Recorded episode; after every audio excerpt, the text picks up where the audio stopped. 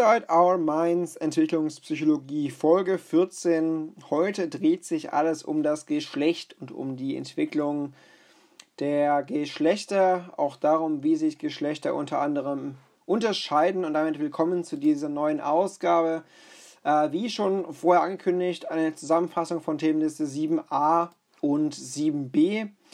Also Gender, Sex, Geschlechtstypisierung, biologische Einflüsse, kognitive motivationale Einflüsse, jede Menge Theorien in dem Zusammenhang, Kohlbergs Theorie, Theorie der Geschlechterschemata, sozial-kognitive Theorie und so weiter, Meilensteine in der Geschlechterentwicklung, unter anderem auch dann, wie gesagt, Vergleiche zwischen den Geschlechtern und das alles und noch viel mehr soll also jetzt und heute Thema sein. Fangen wir auch gleich an. Gender ist natürlich ein Begriff, der immer, immer wieder fällt. Was ist Gender? Das ist die Gesamtheit nicht biologischer, geschlechtsspezifischer Merkmale in Abgrenzung zum englischen Begriff Sex. Also äh, sollte man zu unterscheiden wissen, Gender und Sex. Gender ist wie gesagt, das ähm, sind die nicht biologischen, äh, geschlechtsspezifischen Merkmale. Wenn man, wenn man also über, über biologisches reden möchte, dann das Wort Sex als Geschlecht und sonst das Wort Gender. Geschlechtstypisch heißt oder betrifft Verhaltensweisen, die mit dem Geschlecht einer Person zusammenhängen. Also im Sinne von Gender in dem Fall. Ähm, hat natürlich auch schnell was mit Klischees und Vorurteilen zu tun. Geschlechtsübergreifende Verhaltensweisen sind Verhaltensweisen, die für das andere Geschlecht typischer sind als für das eigene. Auch da geht es dann logischerweise um Gender. Wenn ich mich jetzt zum Beispiel schminke, wäre das geschlechtsübergreifendes Verhalten. Geschlechtstypisierung ist der Prozess der Sozialisation und Entwicklung der Geschlechtsidentität im Sinne von Gender.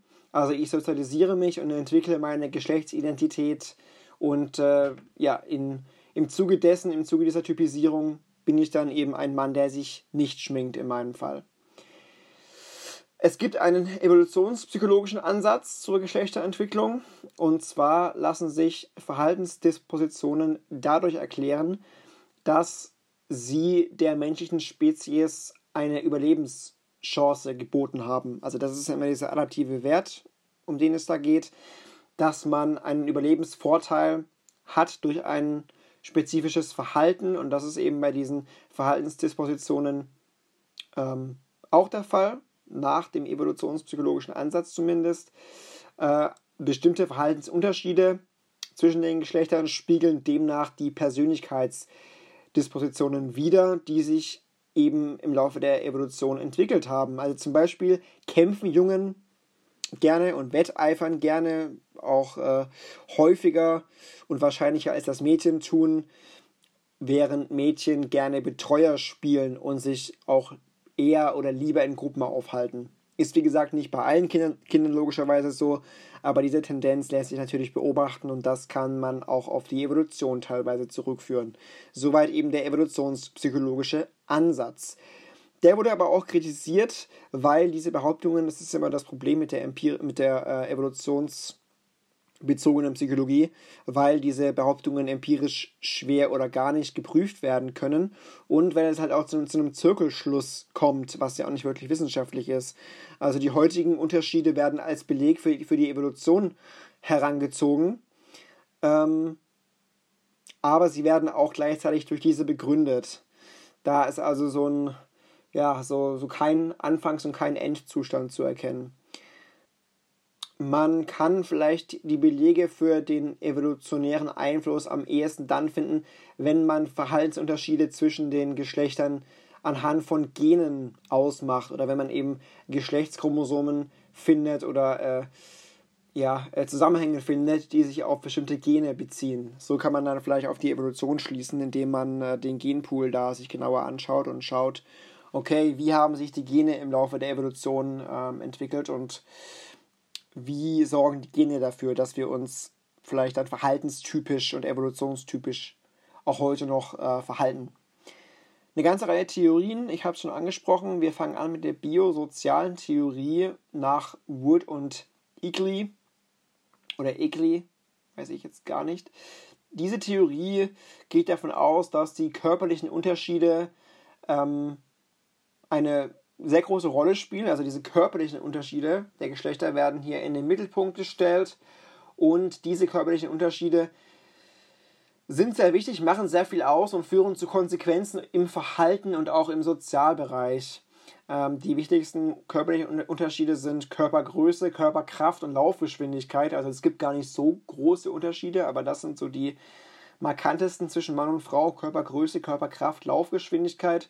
Natürlich auch das Gebären und das Säugen der Kinder, was von den Frauen ähm, übernommen wird. Und das sind so diese körperlichen Merkmale, die durch die biosoziale Theorie vor allem herausgestellt werden. Diese körperlichen Fähigkeiten der Männer ähm, ermöglichen dann natürlich Vorteile bei Jagd und Kampf, weil eben schneller gerannt werden kann, weil mehr Körperkraft vorhanden ist und so weiter. Während das Gebären und Säugen die Frauen in ihrer Mobilität eingeschränkt hat. Und ähm, ja, deshalb waren dann die Frauen eher für die Existenzsicherung äh, zuständig, zum Beispiel beim, beim Jagen.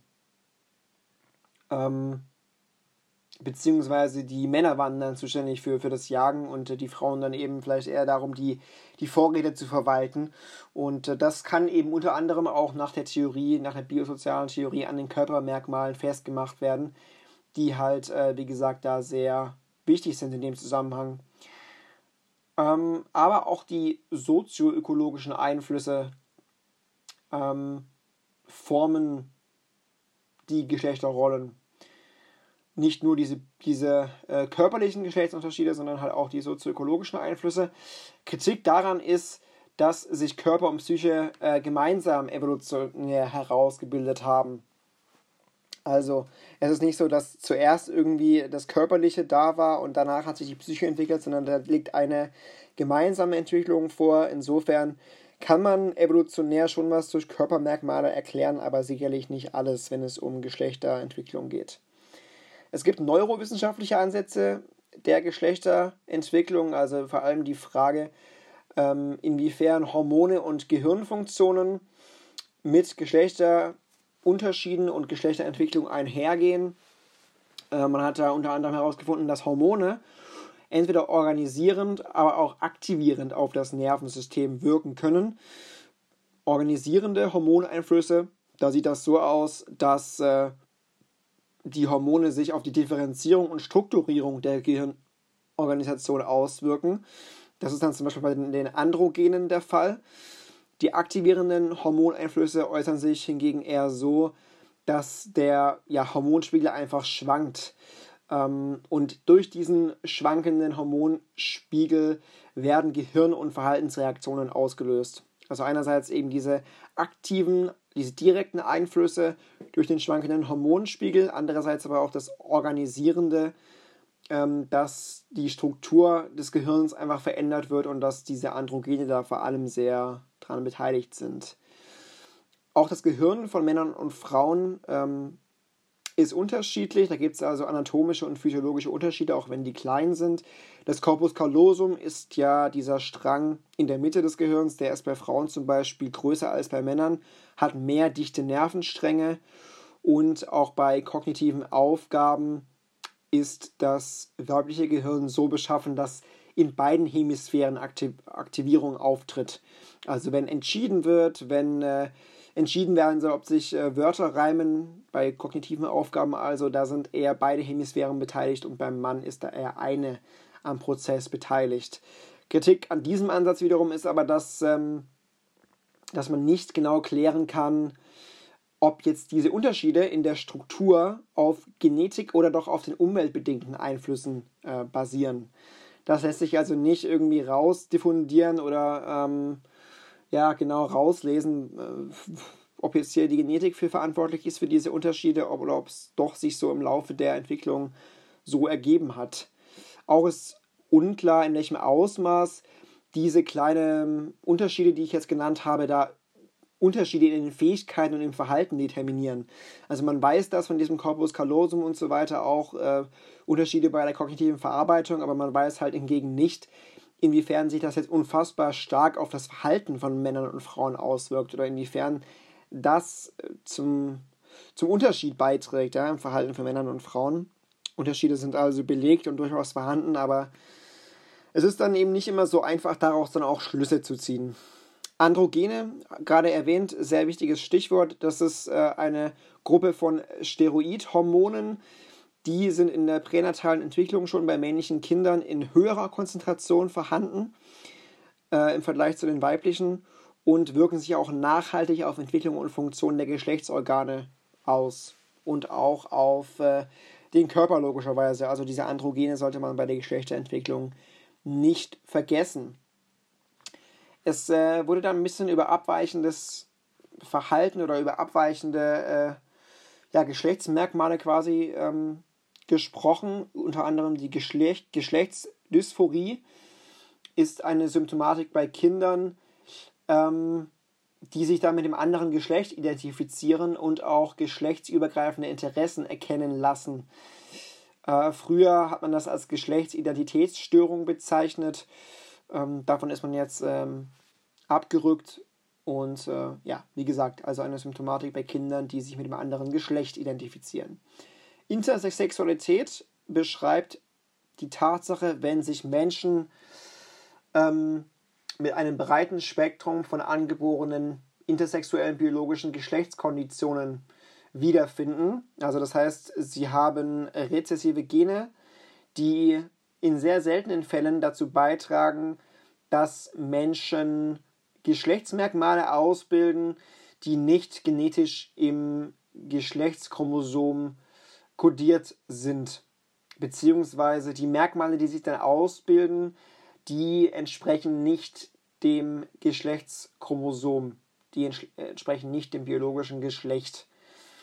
Das also Intersexualität. Ähm, ich weiß nicht, inwiefern diese Begriffe jetzt relevant sind. Ich habe sie jetzt nicht so wahrgenommen. Also jetzt die folgenden Begriffe, nämlich die kongenitale adrenale Hyperplasie. Auch eine Form der Intersexualität. Sehr selten weibliche Kinder, die einen äh, hohen Hormonwert ähm, produzieren, die ähnlich wie Androgene wirken, was dann dazu führt, dass sie mit maskulinen Geschlechtsmerkmalen ähm, aufwachsen. So ähnlich die Androgen-Insensitivitätsstörung bzw. das Androgen-Insensitivitätssyndrom. Auch eine Form der Intersexualität, was dann wiederum aber männliche Feten betrifft. Und ähm, in dem Fall sind die Funktionen der Rezeptoren gestört, die auf die Androgene reagieren. Und die genetischen Jungen kommen mit weiblichen äußeren Geschlechtsmerkmalen zur Welt. Also das AIS und CAH werden die im Englischen genannt, kongenitale adrenale Hyperplasie und Androgeninsensitivität-Syndrom, ähm, spezielle Formen der Intersexualität, wie gesagt. Kognitionsforschung zur Geschlechtsentwicklung. Man versucht also herauszufinden, wie Kinder geschlechtstypische Einstellungen und Verhaltensweisen durch Beobachten, Schlussfolgern, Üben erlernen. Also die Kognition steht dann halt hier wiederum im Vordergrund, denn die Kinder haben ja irgendwann noch Erwartungen, wenn es um die eigenen Geschlechter geht. Und von diesen Erwartungen wird dann auch das eigene Verhalten geleitet. Ähm, denn ja, neben den Überzeugungen sind auch Erwartungen und Präferenzen einfach für die Kinder wichtig, wie sie die Welt wahrnehmen, wie sie eigene Handlungsmöglichkeiten wählen und äh, das wirkt sich dann logischerweise auch auf die eigene Geschlechterentwicklung aus. Kohlberg hat eine kognitive Entwicklungstheorie der Geschlechter entwickelt.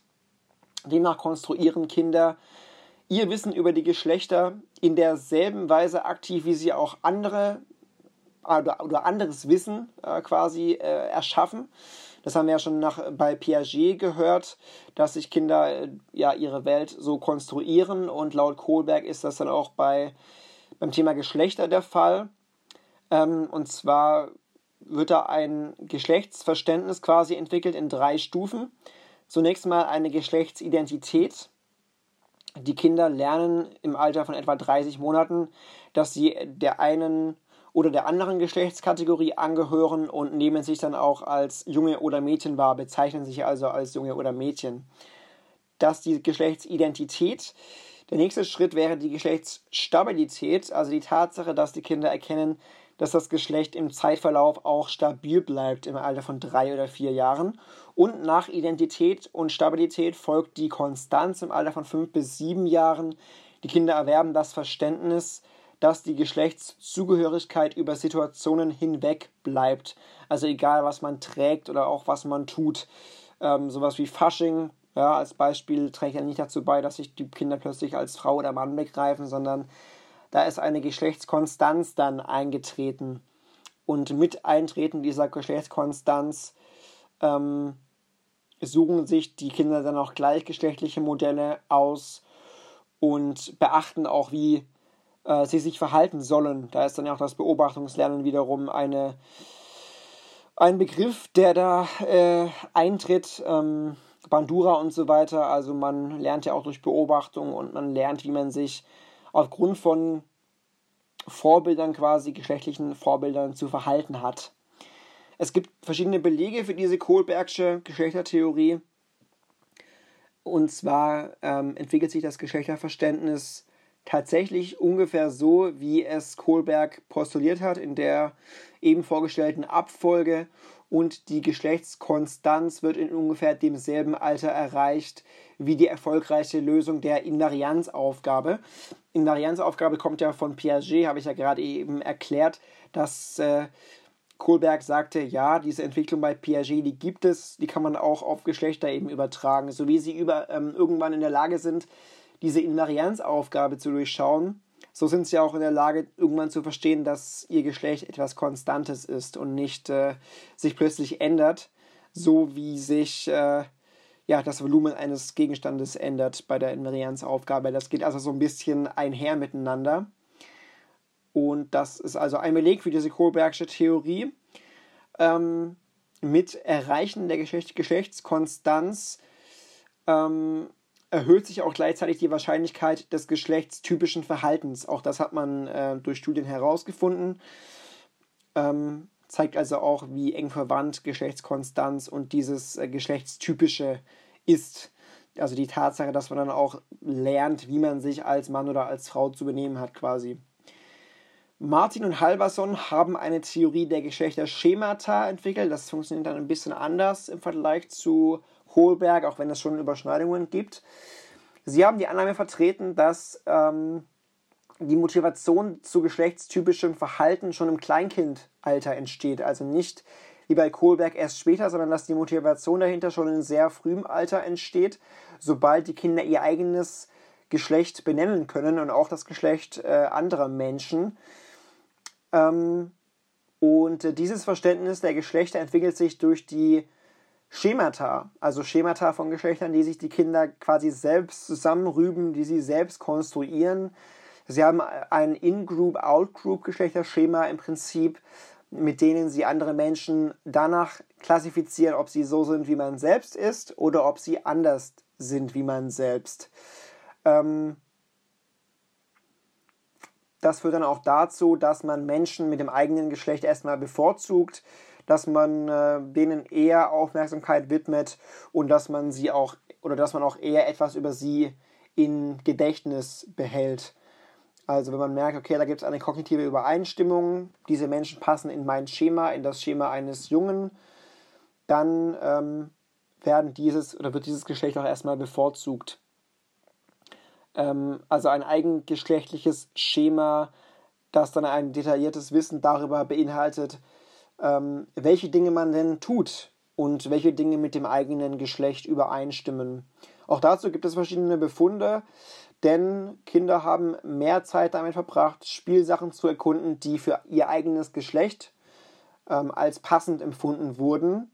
Und auch noch eine Woche später haben sie mehr über die Gegenstände für das eigene Geschlecht gewusst. Also man hat da gesehen, dass das Gedächtnis tatsächlich eine Präferenz aufweist für diese Dinge, die in das eigene Geschlechterschema quasi reinpassen. Auch haben sie nach den ähm, Peers geschaut und danach, äh, ja, wie das geschlechtsadäquate Verhalten aussah. Also tatsächlich wurde da dieses äh, Verhalten im Einklang mit dem eigenen Geschlechterschemata beobachtet und ähm, ja, da wurden dann eben Schlüsse draus gezogen. Auch neigen Kinder dazu, ähm, sich mehr zu merken, ähm, was sie eigenen, am eigenen Geschlecht beobachten. Also sie schauen sich mehr äh, Rollenmodelle an, die dem eigenen Geschlecht entsprechen und merken sich dann von diesen Rollenmodellen auch mehr im Vergleich zu gegengeschlechtlichen Modellen. Auch das ähm, belegt ja dann diese, diese Theorie der Geschlechterschemata nach Martin und Halverson eben, dass sich das auch dann kognitiv durch das Gedächtnis widerspiegelt. Sie enkodieren und erinnern auch Informationen über Figuren in Geschichten, die sich ebenfalls geschlechtskonform verhalten. Also wenn man den Kindern Geschichten erzählt mit ja, Menschen, die sich geschlechterkonform verhalten, dann erinnern Kinder diese Geschichten eher, als wenn man Geschichten erzählt, indem jetzt zum Beispiel, weiß ich nicht, ein Mädchen Fußball spielt und das Kind erkennt dann für sich, hey, Mädchen Fußball spielen passt nicht in mein Schema und schon rückt diese Geschichte im Gedächtnis etwas in den Hintergrund. Das ist nur so als Beispiel für ein Geschlechterschema. Ähm, also verschiedene Be Befunde, die dann eben beweisen, dass solche Schemata schon sehr früh vorhanden sind, vielleicht schon früher als das bei Kohlberg der Fall ist. Äh, Lieben und Biegler haben noch neue Komponenten zu dieser Geschlechterschemata-Theorie hinzugefügt im Jahr 2002. Äh, sie haben nämlich zwei Arten von Filtern definiert, wenn Kinder Informationen aus der Umwelt verarbeiten, nämlich zum einen ein Geschlechterschema-Filter. Also sie bewerten Informationen umgehend danach, ähm, wie sehr diese Informationen relevant sind für das eigene Geschlecht, also etwas passiert, okay, wie sehr ist das für mich als Junge oder als Mädchen relevant und ein Interessefilter, das heißt, das persönliche Interesse wird hier noch mit einbezogen. Also es kann demnach schon sein, dass man auch etwas äh, sich merkt, was jetzt nur dem eigenen Interesse entspricht. Das Interesse ist also schon auch wichtig, das ist jetzt nicht so fest nur an einem Geschlecht festzumachen, aber es gibt halt auch diesen Geschlechterschema-Filter neben diesem Interessefilter. Das sind also, wie gesagt, noch zwei Komponenten, die von äh, Lieben und Biegler ergänzt wurden. Es gibt äh, theoretische Perspektiven der Geschlechterentwicklung, um das nochmal so ein bisschen äh, zusammenzufassen. Die haben wir jetzt ja gerade gehört. Nämlich zum einen also diese biologischen Einflüsse, die evolutionstheoretischen Ansätze, der evolutionspsychologische Ansatz und der, die biosoziale Theorie nach Wood und Ickley, die ja eher auf diese körperlichen Unterschiede zum Beispiel äh, eingehen. Es gibt neurowissenschaftliche Ansätze, die diese Unterschiede von Mann und Frau bewiesen haben, zum Beispiel im Corpus callosum, zum Beispiel, wenn es um Hormone und um Gehirnfunktionen geht ähm, und auch um die Strukturen, um die Funktionsweise des Gehirns ohne jetzt genau vorhersagen zu können, wie das genau sich auf das Verhalten von Mann und Frau eben auswirkt.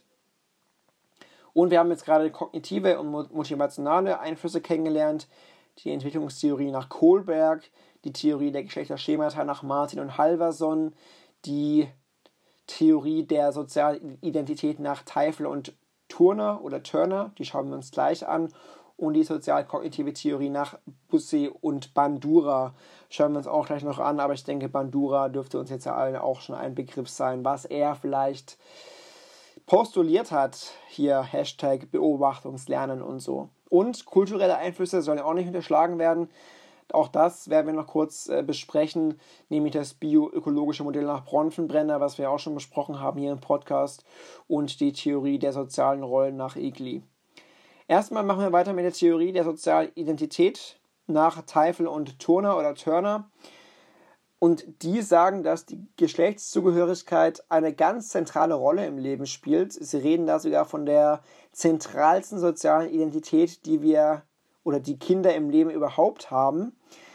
Und zwar geht es um den Einfluss der Gruppenzugehörigkeit und auch um das Selbstkonzept, um das Verhalten anderer Menschen gegenüber und das ist ganz eng verbunden mit der Aussage oder mit der Theorie, dass die Geschlechtsidentität durch die Gruppenassimilation entsteht.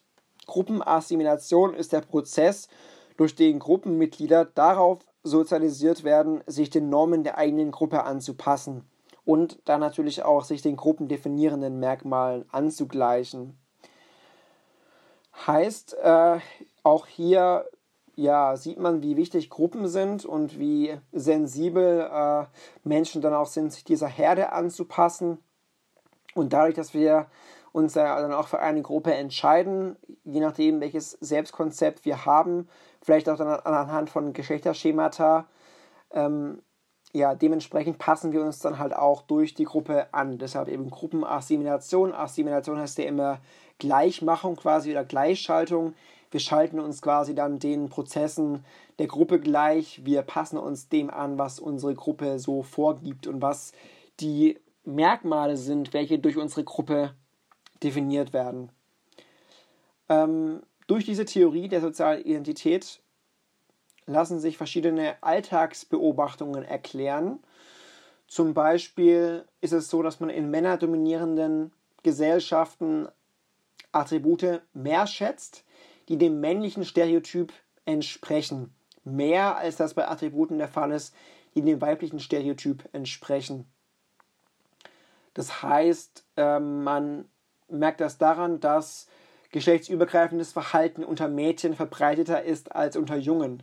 Also wenn zum Beispiel ein, ein Mann versucht, sich jetzt äh, geschlechtsübergreifender zu verhalten, wird er eher abgewertet oder wird das eher als Schwäche auf, ausgelegt.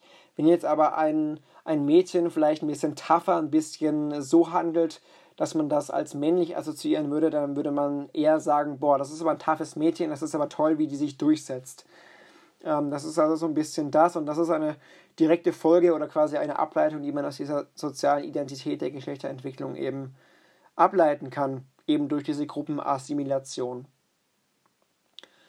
Ähm, die Gruppenmerkmale einer statushohen Gruppe werden in aller Regel nämlich höher bewertet und dementsprechend versuchen sich dann die Menschen eben dieser statushohen Gruppe äh, zu unterwerfen. Und deshalb sind diese männlichen Attribute dann vielleicht beliebter, wenn es um äh, männerdominierende Gesellschaften geht. Der Druck zu einem, zu einem geschlechtstypischen Verhalten ist für die Jungen auch tendenziell stärker als für Mädchen. Also Männer und Jungs sind da eher diesem Druck ausgesetzt, sich besonders männlich zu verhalten, was jetzt bei Mädchen nicht so krass der Fall ist.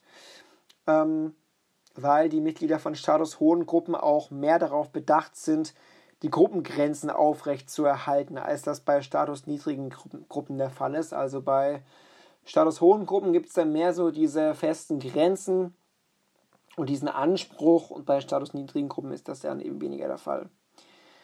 Äh, auch ist es so, dass Jungen, die weibliche Tätigkeiten ausüben, eher belächelt oder bestraft werden. Bei Mädchen ist es aber eher so, dass sie männliche Tätigkeiten ausführen dürfen, ohne dass das irgendwelche Konsequenzen so hätte.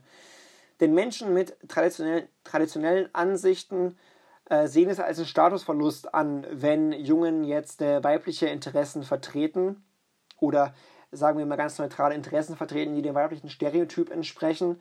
Bei den Mädchen wäre es aber eher ein Statusgewinn. Ähm, ja, habe ich ja gerade schon ein bisschen so versucht zu erklären. Wenn jetzt ein Mädchen äh, anfängt zu schlagen und sich zu behaupten, sagt man, Mensch, das ist ein toughes Mädchen, das, das weiß sich durchzusetzen. Wenn jetzt ein Junge irgendwie schnell weinerlich wird, äh, würde man eher sagen, das ist so eine Pussy, auf gut Deutsch gesagt. Ähm, das kann man vielleicht dann, ja, so sich äh, verdeutlichen und verge vergegenwärtigen. Und das sind eben Beobachtungen in der Gesellschaft, anhand derer man sieht, dass eine solche Gruppenassimilation vorliegt, dass man sich also solchen Gruppennormen unterwirft und gleichschaltet, sofern diese Gruppen ähm, dann eben als Status hoch angesehen werden.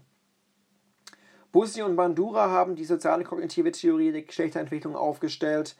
Äh, da geht es um eine Triade von Ursachen, die dann miteinander zusammenhängen. Einmal sind das individuelle Faktoren, Umwelt und Verhaltensmuster. Also kognitive und motivationale, auch biologische Prozesse, das gehört zu individuell.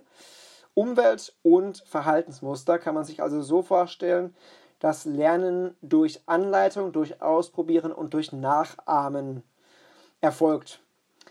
Ähm, also Anleitung, Ausprobieren, das heißt also auf die Reaktionen von anderen Menschen achten und daraus dann Schlüsse ziehen und nachahmen. Äh, heißt, Kinder überwachen ihr Verhalten, ihr Verhalten und bewerten dann auch, wie gut es mit ihren eigenen Normen übereinstimmt. Ähm, und nachdem diese Bewertung dann vonstatten, äh, nachdem diese Bewertung dann vorgenommen wurde, sind sie entweder stolz oder schämen sich für etwas.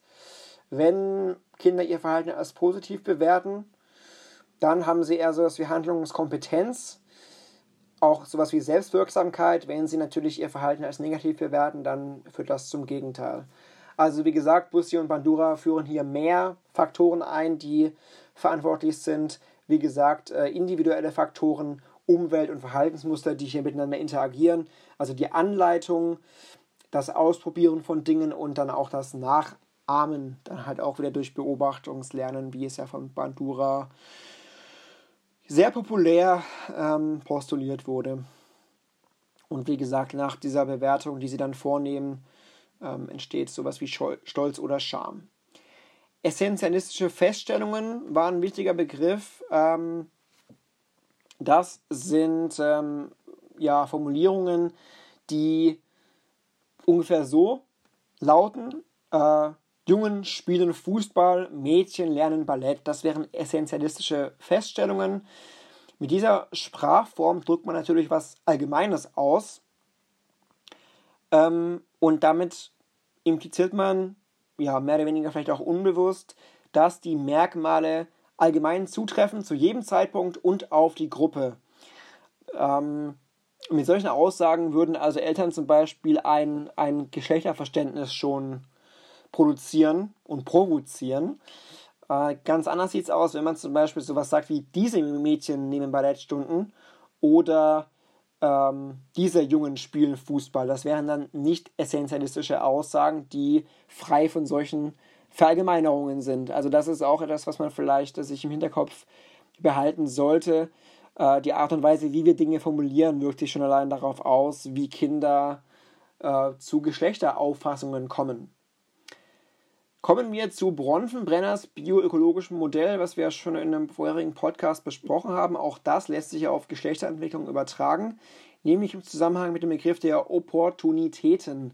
Da geht es um die ökonomischen Ressourcen, die ein Makrosystem bietet und auch die Einstellung zu diesen Ressourcen. Also wir haben ja ganz verschiedene Systeme unterschieden in diesem Bronfenbrenner-Modell. Ihr erinnert euch, äh, Mikrosystem und so weiter, äh, Mesoebene und so weiter. Das Makrosystem war dann das ganz äußere System, da geht es also um die Kultur. Und letztlich ähm, ja, bietet uns dann die Kultur die ökonomischen Ressourcen und auch die Einstellung, die wir zu solchen Ressourcen haben. Also auch die Kultur ist letztlich dadurch verantwortlich oder dafür verantwortlich, wie wir ähm, Geschlechter äh, wahrnehmen. Innerhalb einer kulturellen Gemeinschaft können die Opportunitäten variieren. Also diese Opportunitäten sind ja die, wie gesagt, die Ressourcen äh, und auch die Einstellungen zu den Ressourcen, die können variieren, je nach Geschlecht, je nach Einkommen, je nach anderen Einflussfaktoren. Und ähm, ja, je nachdem, welche Sozialisierung eben vorliegt in, in den einzelnen Kulturen, dient das den Kindern dazu, sich auf die Erwachsenenrolle vorzubereiten. Ähm, es gibt verschiedene Praktika natürlich je nach Kultur, wie man sich sozialisieren soll und äh, so saugen quasi die Kinder dann durch ihre eigene Kultur auf, wie sie später als Erwachsene sein sollen. Ähm, wenn sich die Makroebene, vielleicht sogar die Mikroebene verändert, dann kann das zu einer äh, Gleichberechtigung führen. Diese Gleichberechtigung kann größer werden, kann aber natürlich auch gleich, äh, kleiner werden. Also man sieht, äh, wie umfassend dieses äh, Bronfenbrenner-Modell ist und wie es äh, auf diesen verschiedenen Ebenen auch die Geschlechterentwicklung vorhersagen, beeinflussen kann und so weiter, ähm, weil eben die Kultur auch die Geschlechterwahrnehmung und Auffassung entscheidend prägt. Und ähm, ja, weil die Kultur auch die Art und Weise der Sozialisation natürlich verändert. Die Theorie sozialer Rollen der Geschlechterentwicklung besagt, dass die unterschiedlichen Erwartungen an die Geschlechter auf die Arbeitsteilung zwischen Männern und Frauen zurückgehen. Also natürlich haben Männer und Frauen in der jeweiligen Gesellschaft ähm, andere Rollen, eine andere andere Arbeitsteilung. Ähm, wenn man also in einer Gesellschaft lebt, in der ganz wenige Frauen Mathematiker sind, dann erwarte ich natürlich auch nicht von meiner Tochter, dass sie unbedingt Mathematikerin wird, ja, denn ich passe mich dann ja auch als Elternteil dem an, was in meiner Gesellschaft äh, so en vogue ist. Ja, dass äh, diese Theorie stellt also diese sozialen Rollen sehr in den Vordergrund, die es in einer Gesellschaft X so gibt. Äh, die Theorie sozialer Rollen beleuchtet insofern ähm, auch ähnlich wie das Modell der bioökologischen Systeme die Möglichkeiten und Grenzen, die es gibt innerhalb einer Kultur, auch die Rollen für das Verhalten und die Überzeugungen der Menschen äh, in Familie, in Schule, in Beruf und auch in der Politik. Also sehr ähnlich diese beiden Theorien, wer sie auf verschiedenen Ebenen angreifen. Wie gesagt, äh, das ist so diese äußere Ebene, Schule, Beruf, Familie, Politik, Kultur und diese Rollen, die es eben in diesen oder in diesen Gesellschaften, in der Kultur gibt und je nachdem, wie wir diese Rollen wahrnehmen, dementsprechend äh, erziehen wir ja auch unsere Kinder und dementsprechend ja, entwickelt sich eine ganz bestimmte Wahrnehmung von Geschlecht, von Gender letzten Endes. Bereits im ersten Lebensjahr haben Kinder ähm, Wahrnehmungsfähigkeiten, um zwei Gruppen zu unterscheiden, nämlich eben Männer und Frauen. Sie entscheiden das vor allem anhand von Frisur und Stimme. Ähm, wenn sie dann schon älter sind als ein Jahr, dann haben sie auch eine, ein Muster der Geschlechterentwicklung und beginnen bereits damit schon geschlechtsbezogene Erwartungen über Gegenstände zu entwickeln. Ähm, das kann man dann auch wieder anhand der Blickpräferenz messen, indem sie zum Beispiel dann länger ähm, auf etwas schauen, das ihren Erwartungen nicht entspricht, dass sie quasi also überrascht. Und da sieht man dann schon, dass Kinder schon ab einem sehr frühen Alter einfach Präferenzen entwickeln, wenn es um geschlechterbezogene Erwartungen geht.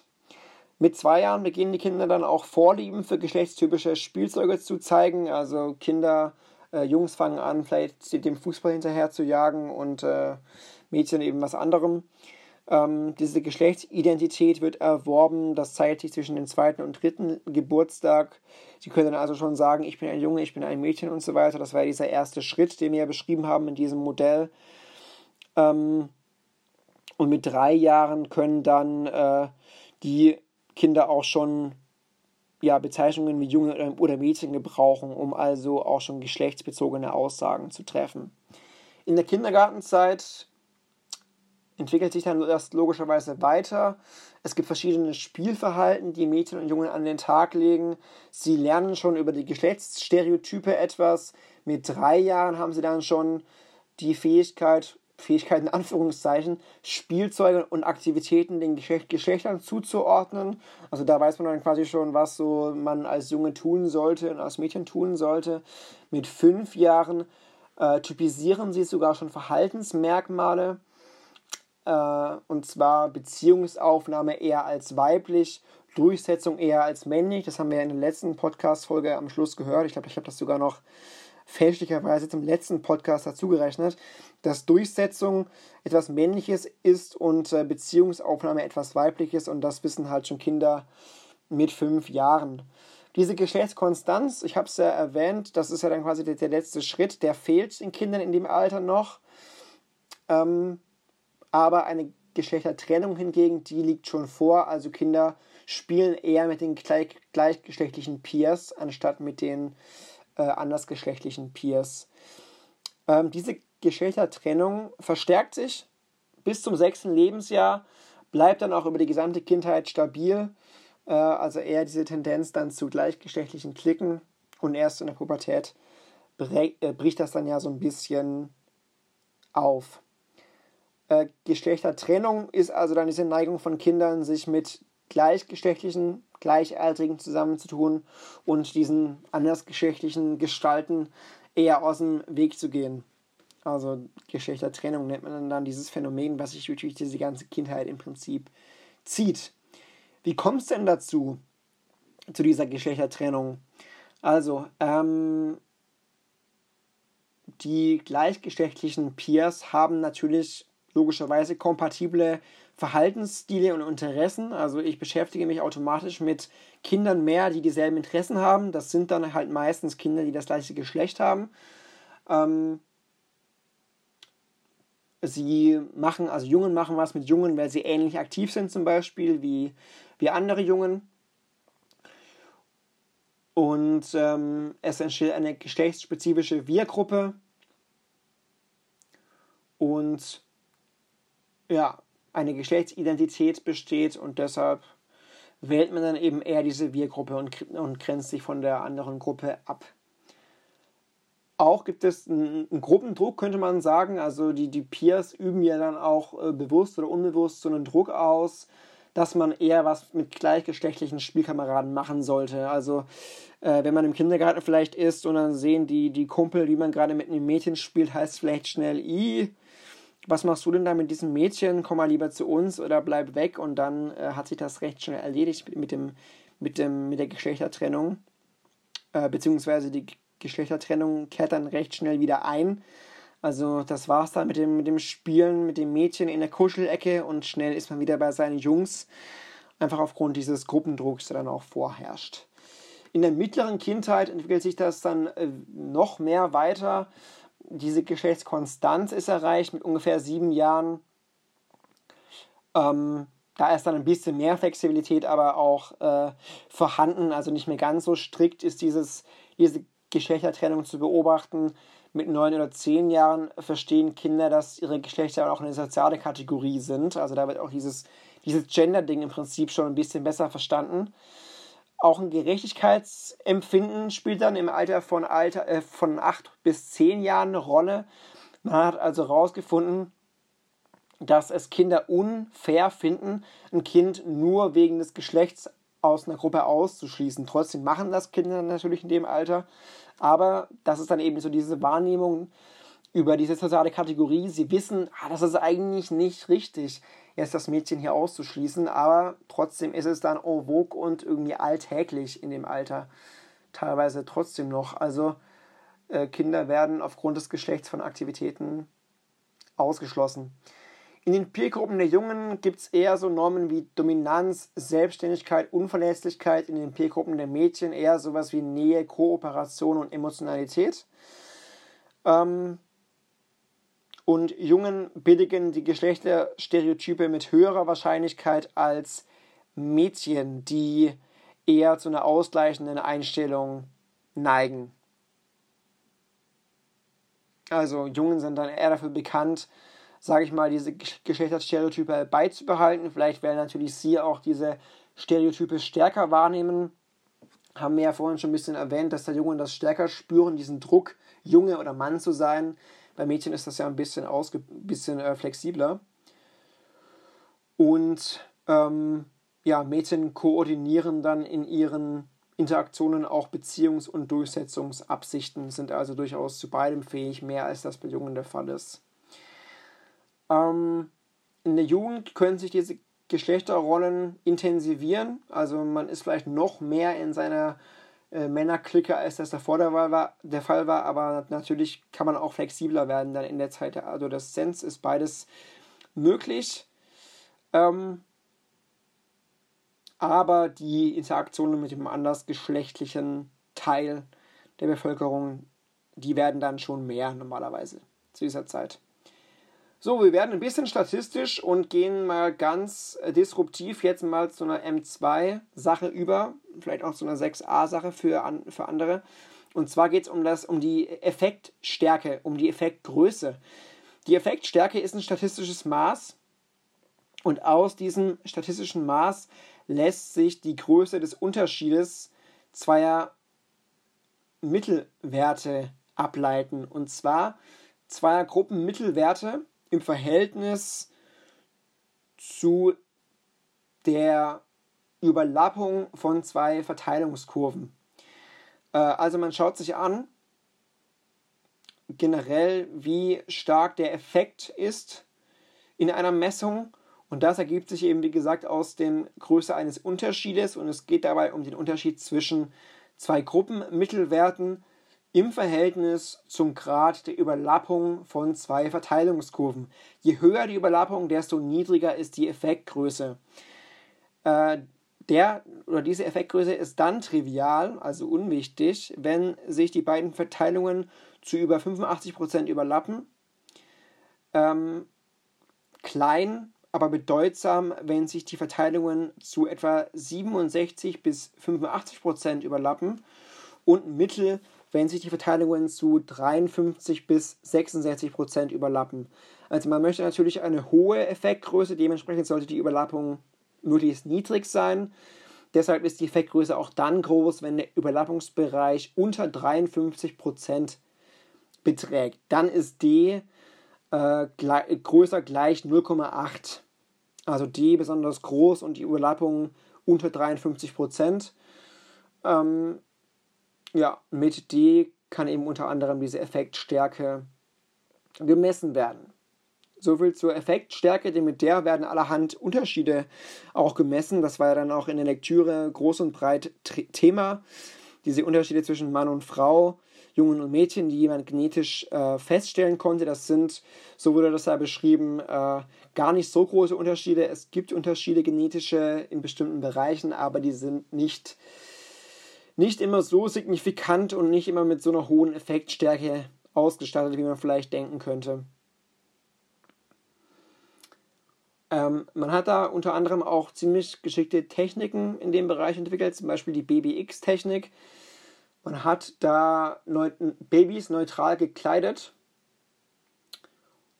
und hat geschaut, welchen Einfluss stereotype Erwartungen spielen, weil man ähm,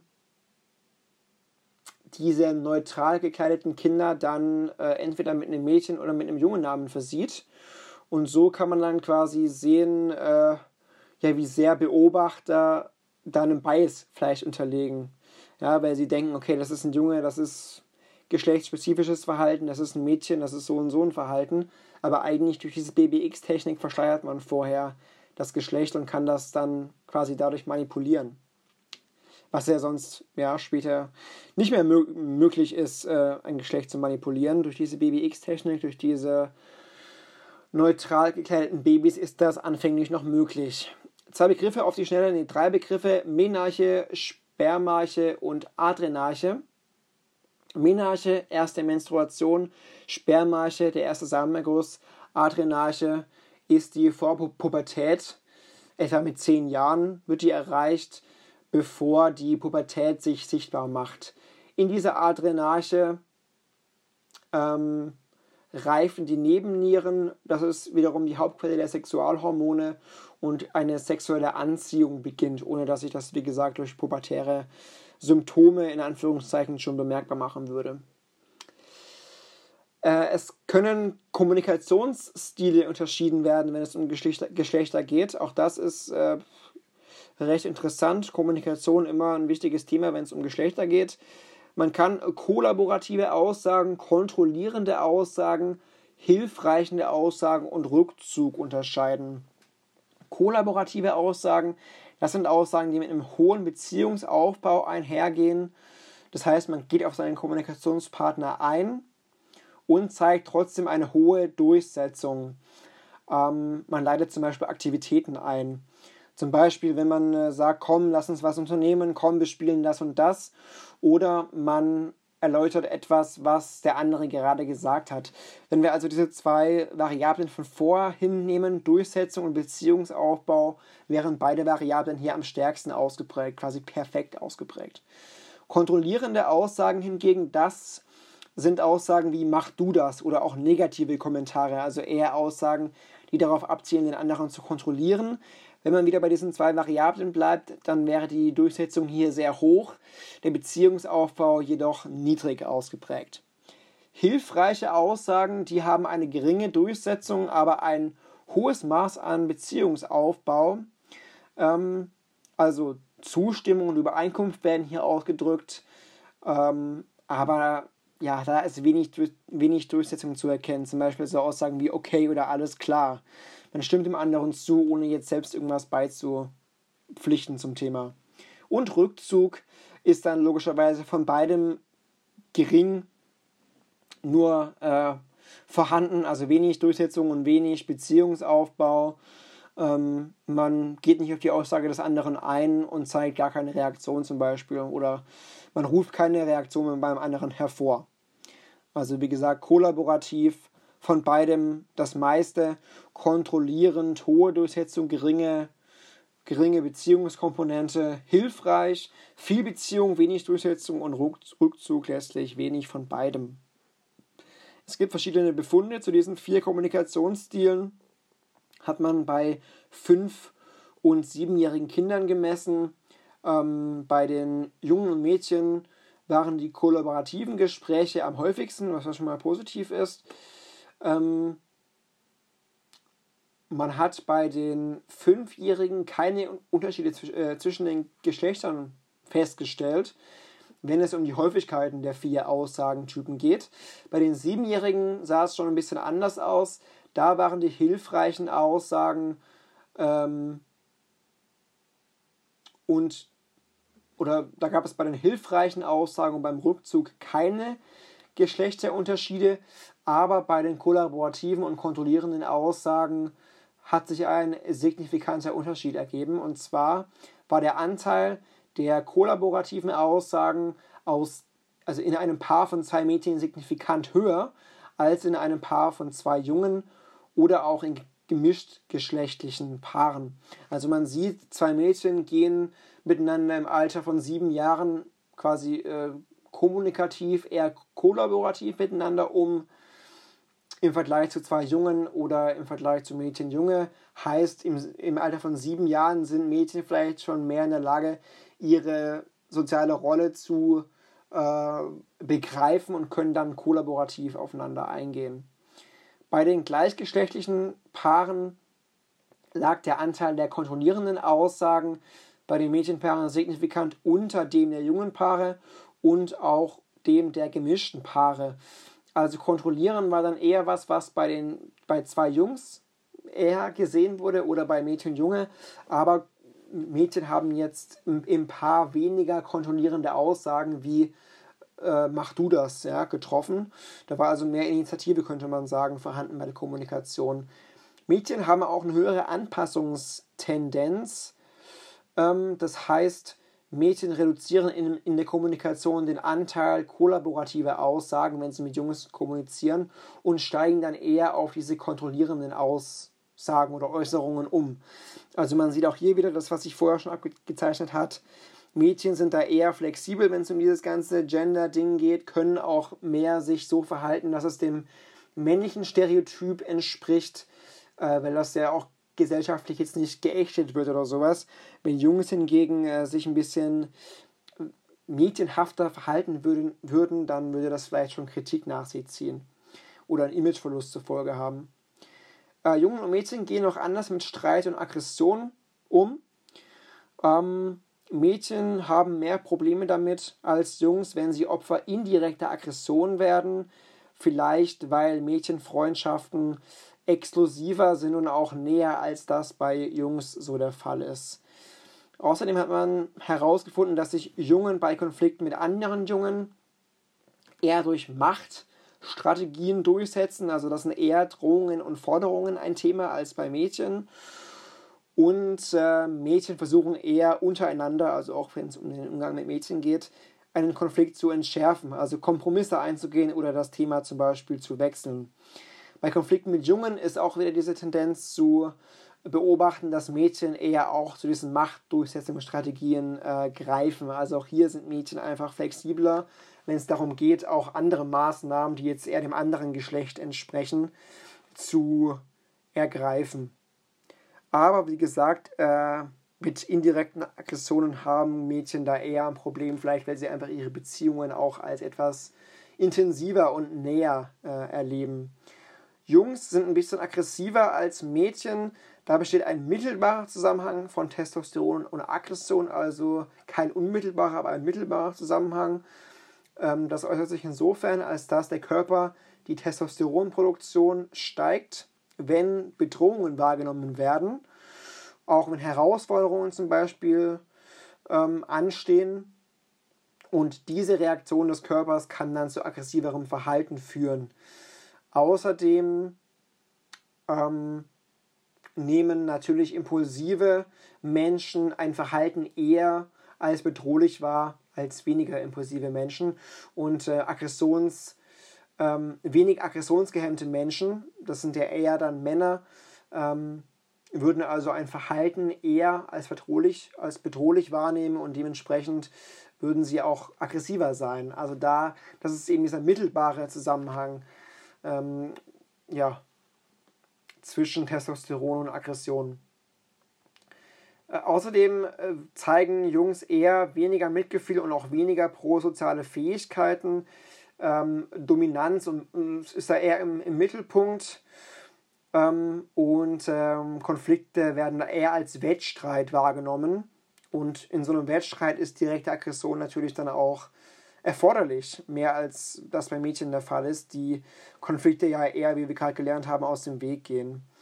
Eltern haben hier aber haben natürlich auch einen sehr großen Einfluss darauf, indem sie zum Beispiel Aggressionen ähm, bei Jungs mehr tolerieren. Ich glaube, das hat man auch mit dieser BBX-Technik herausgefunden oder mit einer Technik oder mit einer Beobachtung allgemein, dass ähm, ja, Schlägereien von Mädchen quasi als schlimmer empfunden wurden als äh, Schlägereien von Jungs.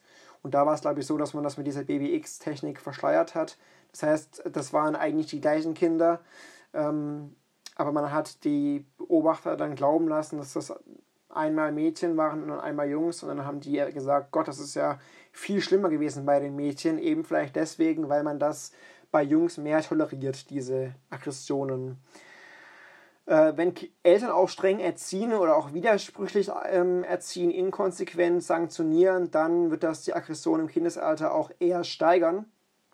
Ähm, auch bei geringfügiger Beaufsichtigung würde sich die, das Aggressionsniveau einfach nochmal erhöhen. Sportarten hat man gesehen, äh, aggressive Sportarten können das Aggressionsniveau ebenfalls steigern. Und auch wenn Randgruppen ähm, aggressiv sind, dann wird sich das auch auf das Aggressionsniveau wiederum auswirken. Also nicht nur irgendwie durch Genetik bedingt oder durch Testosteron, sondern eben auch durch Erziehung und äh, durch Sportarten, durch die Umgebung letztlich auch, der man sich ausgesetzt sieht. Ähm, genau. Äh, in dem nächsten Podcast geht es dann eher um den Erziehungsstil ähm, und das soll es jetzt soweit gewesen sein. Wir haben uns, wie gesagt, mit äh, geschlechtsspezifischen Dingen beschäftigt. Ähm, ich sehe, ich gucke gerade, ob ich noch etwas unterschlagen habe. Ich persönlich, um das mal hier so an der, an der Stelle einzufügen, fand das ein bisschen nervig, diese diese mehr Unterschiede zu lesen, weil es ja dann doch, würde ich mal sagen, auch wieder in den Kulturen sehr abweicht, Mädchen und, und Jungs. Und man hat ja gesehen, dass die Effektgrößen einfach teilweise sehr schwach sind. Das heißt, sehr schwierig, äh, überhaupt etwas Aussagekräftiges und Signifikantes darüber zu sagen. Und die Erziehung, wie ich jetzt gerade gesagt habe, ist einfach sehr entscheidend. Auch bei der, bei der äh, Entwicklung von Geschlechtern auch diese essentialistischen Feststellungen, wie wir ja gesehen haben, haben da einen Unterschied oder machen da einen Unterschied. Ansonsten vielleicht nochmal ganz kurz auf den Punkt gebracht: Kommunikation kollaborativ, kontrollierend, hilfreich oder durch Rückzug gekennzeichnet. Effektstärke sollte, äh, sollte möglichst groß sein, wenn die Überlapp Überlappung dieser zwei Werte klein ist, wird durch das D gemessen, wenn D gleich größer gleich 0,8, dann ist äh, das groß und der Überlappungsbereich unter 53 Prozent. Äh, Geschlechterentwicklung entwickelt sich im Laufe der Kindheit. Geschlechtertrennung ist natürlich äh, bis weit in das Kindesalter zu beobachten. Ähm, es gibt verschiedene Theorien. Die Theorie sozialer Rollen der Geschlechterentwicklung äh, welche wiederum auf die Arbeitsteilung und die Rollen in der Gesellschaft zurückgeht. Das bioökologische Modell der Geschlechterentwicklung nach Bronfenbrenner. Da geht es eher um die Sozi Sozialisationspraktiken in den Mikrosystemen, um die Opportunitäten, also um die ökonomischen Ressourcen, welche ein Makrosystem, also die Kultur bietet. Die sozialkognitive Theorie nach Bussier und Bandura teilt Lernen in, ein, in Anleitung, Ausprobieren und Nachahmen ein und beschreibt diese Triade von individuellen Faktoren, von Umwelt- und Verhaltensmuster. Wir haben etwas über die Theorie der sozialen Identität von Teifel und Turner oder Turner gelernt, darüber, dass es eine Gruppenassimilation gibt, die sich dann auch beobachten lässt in unserer Gesellschaft, zum Beispiel ja, in einer männerdominierten Gesellschaft, dadurch, dass man männliche Stereotype da mehr schätzt, dadurch, dass man sich einer statushohen Gruppe eher anpasst und dadurch, dass Jungen zum Beispiel eher bestraft oder belächelt werden, wenn sie weiblichen, äh, weiblichen Tätigkeiten nachgehen. Ähm, wir haben äh, Kohlbergs Geschlechtertheorie kennengelernt, die Geschlechtsidentität, Stabilität und Konstanz beschreibt, die dann auch gut belegt wurden, werden konnte. Wir haben Martin und Halversen und deren Geschlechterschemata kennengelernt, nach der sie also sehr früh schon im Kindesalter Tätigkeiten nur noch Menschen in Schemata äh, einteilen, was dann auch gut getestet werden konnte, unter anderem durch Gedächtnistests, weil Geschlechter entsprechendes Verhalten oder Spielsachen eher im Gedächtnis behalten werden konnte als äh, andersgeschlechtliche Dinge. Ja, wir haben ähm, kurz über Intersexualität und verschiedene Phänomene gesprochen, über Androgene. Wir haben neurowissenschaftliche Ansätze kennengelernt, unter anderem gesehen, dass es äh, geringfügige Unterschiede gibt. Corpus callosum, Stichwort, oder auch Hormoneinflüsse, Androgene. Wir haben äh, Wood und Igli kennengelernt und die biosoziale Theorie, die den Vordergrund oder den Fokus auf die körperlichen Unterschiede legt, den Evolution, äh, evolutionspsychologischen Ansatz, ähm, der sich natürlich schwer belegen lässt, ähm, aber eben besagt, dass äh, viele Verhaltensdispositionen sich durch, durch die Evolution erklären, eben dadurch, dass Jungen kämpfen und Mädchen eher Betreuer sind, weil sich das auch in der Evolution eben so äh, ergeben hat oder weil das früher eben auch schon so war durch die äh, ja, Merkmale der Evolution. Und dann haben wir noch kurz ganz am Anfang gesagt, was geschlechtstypisch, was geschlechtsübergreifend ist und was eine Geschlechtstypisierung ist. Und letztlich auch, dass Gender und Sex sich unterscheiden lassen und dass man die unterscheiden muss. Vielen Dank fürs Zuhören. Ich würde mich freuen, wenn wir uns beim nächsten Podcast wiedersehen. Ciao und tschüss.